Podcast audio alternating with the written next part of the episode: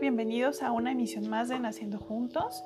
Mi nombre es Jessica López y el día de hoy vamos a hablar eh, sobre apego vínculo en la segunda parte de este capítulo. Hace poco alguien me preguntaba, bueno, ¿por qué es tan importante eh, tratar de desarrollar un buen vínculo? ¿En qué afecta? Eh, y esto creo que venía desde, desde la idea de que pues es a veces una eh, idea ambivalente en el hecho de que, bueno, de pronto las abuelitas o las mamás nos aconsejan no cargar tanto al bebé y nos encontramos ahora con toda esta información sobre que al contrario es súper importante proteger y mantener seguro al bebé para generar un buen vínculo. Y bueno, en ese momento decía, bueno, es que tiene que ver con el desarrollo de, muchos factores.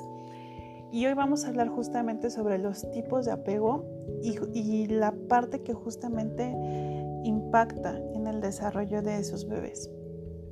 Y bueno, en primer lugar, hay que entender lo que implica el apego seguro, que es justamente el objetivo de ir fomentando un buen vínculo desde antes de nacer con ese bebé. Y es que, bueno, los, los niños que han construido este tipo de apego eh, generalmente entienden que las personas que los cuidan, ya sea mamá, papá, abuelita o, o ese cuidador principal, esa figura de seguridad, van a estar con ellos, que no les van a fallar, que el amor que sienten hacia ellos son incondicionales y que evidentemente este, esto les va a mantener a salvo. Por lo tanto, estos bebés y estos niños se sienten queridos, aceptados, valorados y eso genera una seguridad emocional importante. Hace que la interacción con estas figuras de seguridad o de apego sea buena, este, ya que bueno, si en, algún momento experimentan alguna experiencia que les genere miedo o ansiedad, este, estas figuras son un punto de apoyo, un punto donde ellos van a regresar a la tranquilidad y eso les va a ayudar muchísimo en su desarrollo neurológico, ya que entre menos estrés, mayor plasticidad y eso es algo bastante importante. Eh, Obviamente en un principio parecería que es algo contraproducente, ya que si nos llegamos a separar por algún instante, los bebés sienten esa ansiedad. ¿Por qué? Porque se sienten inseguros sin su parte o sin su figura de apego. Sin embargo, esto es solamente temporal, ya que el reencuentro con la figura de apego hace que la calma y la seguridad vuelvan de manera inmediata y es por eso que de pronto está esta ambivalencia, ¿no? De que se van a volver niños muy dependientes. Pues al contrario, ya que al generarles esta seguridad conforme van pasando los años, en el momento que ellos estén listos para afrontarse con el mundo, lo van a hacer con seguridad, con muy poco miedo, enfrentándose a cosas nuevas y sabiendo que ellos son capaces de lograr grandes cosas. Esta es la forma positiva que tiene un apego seguro dentro del desarrollo de un niño ya que se permiten estos, eh, ellos ser más independientes, se permiten explorar el mundo, aprender nuevas cosas, a relacionarse de manera saludable y obviamente esta armonía dentro de su, de su entorno fomenta un desarrollo neurológico mucho más saludable. Por otro lado está el apego ansioso o ambivalente. En este caso son niños que construyen un patrón de inseguridad o duda en la relación con la figura de cuidado, ya sea igual, repito, mamá, papá, abuelito, la persona que lo está cuidando, tía, este, alguna niñera, etcétera, etcétera, ya que no consiguen en sentirse seguros de esta incondicionalidad. Es decir, no saben si realmente esta persona va a estar ahí cuando se les necesita, si va a atender sus demandas, incluso si el cariño en realidad es incondicional o no, o si ellos son valiosos para esta persona de cuidado, de, perdón, que está a cargo de su cuidado. Por lo tanto, generalmente ellos están preocupados, no, no solo por la relación, sino que temen de pronto ser abandonados. Es por eso que es muy, muy importante cuidar mucho, no solo la cercanía y el, y el cuidar de las demandas del bebé, sino también de lo que se les dice. ¿No? De pronto esta parte de este, si no te portas bien, entonces condiciono mi compañía, ¿no? Por ejemplo, si no te portas bien, no te llevo conmigo. Si no te portas bien, entonces te vas a quedar aquí en la casa mientras yo voy a comprar o cosas que al momento parecen totalmente inofensivas, pero que al final generan este trato ambivalente, porque entonces parecería que el cuidado y el amor son condicionales. Por lo tanto, eso genera preocupación. Eh, con respecto a, cómo darnos cuenta de, si el apego que estamos generando con este bebé es de esta forma, bueno, en separaciones breves, eh, los, bebés reaccionan adoptándose mal a otros cuidadores, ¿no? Eh, o por ejemplo, cuando entran a la escuela o a la guardería, el, reencuentro con las figuras de apego, de seguridad, este, se comportan de esta forma ambivalente, ¿no? Por una parte me quiero quedar porque está divertido jugar aquí, pero por otra parte sí quiero regresar.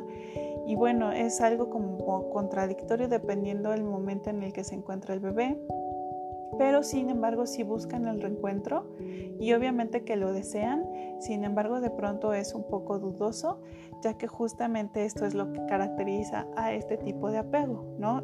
Si hay algo más que me da mayor placer o seguridad, probablemente en ese momento dudo entre si quedarme o no, entre eh, aceptarlo o no, y es por eso que es un tanto complicado.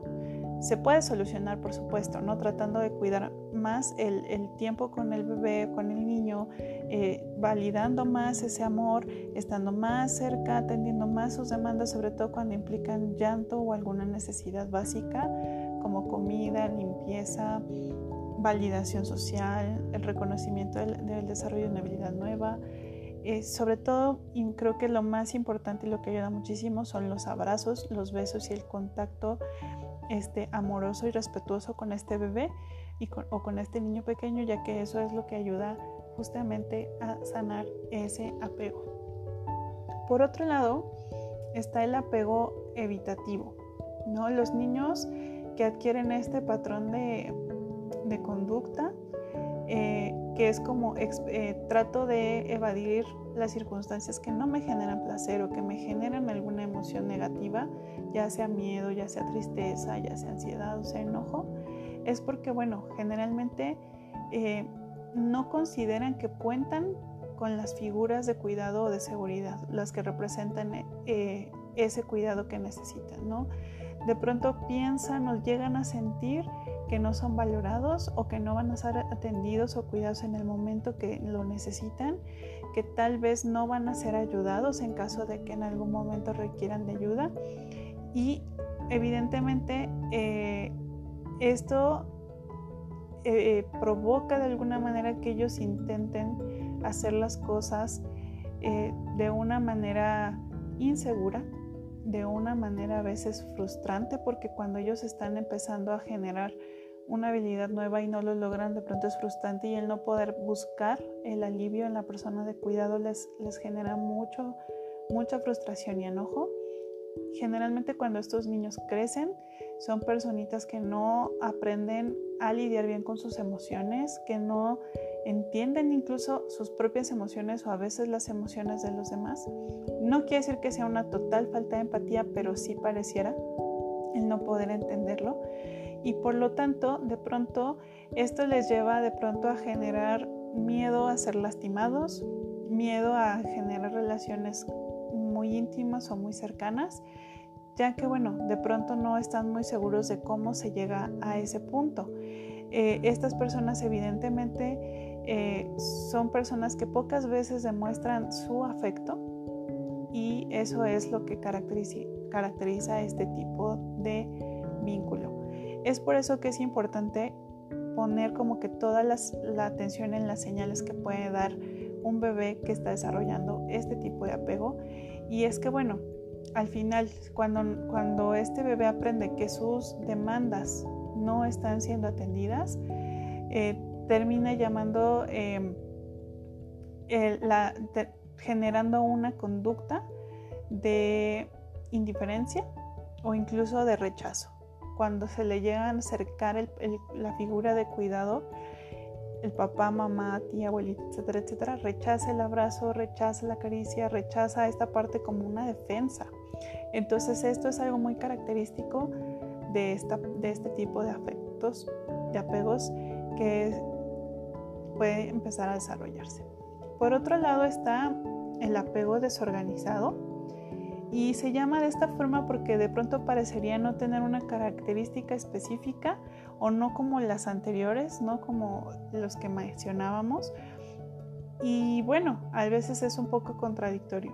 Este, este tipo de apegos es una mezcla eh, como de, las, de los bebés que sufren ansiedad por la separación, pero también evitan a la vez el contacto directo con el cuidador. Tienden a realizar conductas este, muy inesperadas, o sea, cambios muy inesperados, como pueden estar muy bien, como pueden de pronto rechazarte, como pueden estar de pronto cariñosos, de pronto pueden estar muy alejados e indiferentes. Entonces son características de este tipo de apego que confunden un poco, pero que del cual hay que estar muy, muy pendientes. Tienden un poquito a manifestar sus emociones de una manera muy exacerbada.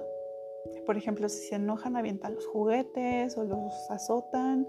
Eh, de pronto tienen mucha dificultad para seguir instrucciones y esto es algo que hay que tener mucho cuidado. Por ejemplo, es una reactividad emocional muy fuerte. Obviamente, esto no quiere decir que sea irremediable. Es simplemente como para ir entendiendo por qué es tan importante generar un vínculo emocional seguro con los bebés y que tiene un impacto totalmente en lo que es el sistema nervioso, no solamente el desarrollo de esta reacción emocional o de empatía o de relacionarse y de su propia seguridad como personas, sino que también en su desarrollo general, ¿no? Esta capacidad que tenemos de aprender y de generar nuevas redes neuronales con facilidad y de esa manera, bueno, nosotros podemos generar eh, una facilidad para esto. ¿Qué es lo que nosotros generalmente entendemos eh, como, algo útil para poder eh, generar un buen vínculo? La atención a las demandas, desde el primer día. O sea, si el bebé llora, hay que tratar de, primero cargarlo, este, acercarlo a mamá o a la persona que es la encargada del cuidado, eh, hablarle la voz como le es familiar ya en sí mismo le genera seguridad y revisar cuál es la necesidad. Incluso ya con el tiempo vamos como distinguiendo muy bien qué tipo de demanda es la que, la que tiene el bebé, ¿no? Tiene un llanto particular de, del estar sucio, del, tener hambre, del tener frío, eh, del estar enojado también de pronto. Entonces las mamás entienden perfectamente cuál es el llanto es característico de cada necesidad y por lo tanto atenderla. Entonces, si el bebé, por ejemplo, es muy chiquitito, pero está alimentado, no dejemos que tenga hambre por mucho tiempo, no lo dejamos llorar por mucho tiempo, lo abrazamos cada vez que llora, lo mantenemos seco y limpio, lo mantenemos calientito, lo mantenemos bien, este, o sea, bien seguro en todos estos aspectos que son totalmente básicos, el bebé va a empezar a generar un vínculo seguro con la figura principal, que normalmente es mamá. Puede ser tía, puede ser abuelita, o pueden ser ambas cuando es una figura primaria y secundaria, cuando por ejemplo la mamá trabaja y entonces el bebé queda cuidado de alguien más.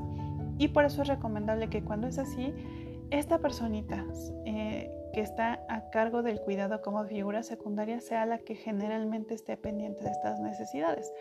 No porque queramos abusar, pero sí porque así ayudamos a este bebé a generar un vínculo más seguro, ¿no? Que sea la misma persona que lo alimenta, que lo carga, que lo cambia, que lo acaricia, que le habla, no porque sea exclusivamente la labor de esta persona, pero si lo hace como eh, una de las, de las que lo hacen más seguido después de mamá, eso ayuda muchísimo a tener un vínculo afectivo seguro.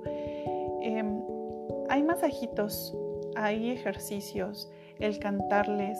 Eh, ayuda muchísimo. Por ejemplo, después de bañarlos, ponerle su cremito humectante o el aceitito de bebé que generalmente usemos para humectar la piel. Mientras hacemos esto, hablarle, cantarle, darle masajitos que empiecen desde la estimulación de, cabecita hasta los pies, con mucho cuidado. Hay técnicas específicas para eso, ya podemos hablar más adelante de algunas. Eh, fomentan muchísimo el vínculo cantarles, que la mamita lo acerque a su pecho para que escuche su corazón y al mismo tiempo cantarle, hablarle o arrullarlo, el darle eh, pequeñas eh, caricias en la espaldita mientras a lo mejor lo levantamos para que eructe. Cositas muy básicas que pueden ser parte del cuidado cotidiano que fomentan un vínculo seguro.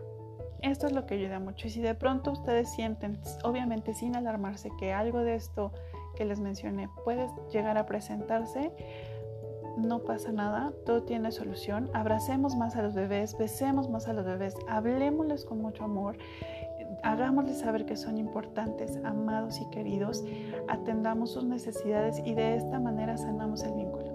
No hay nada que no pueda solucionarse.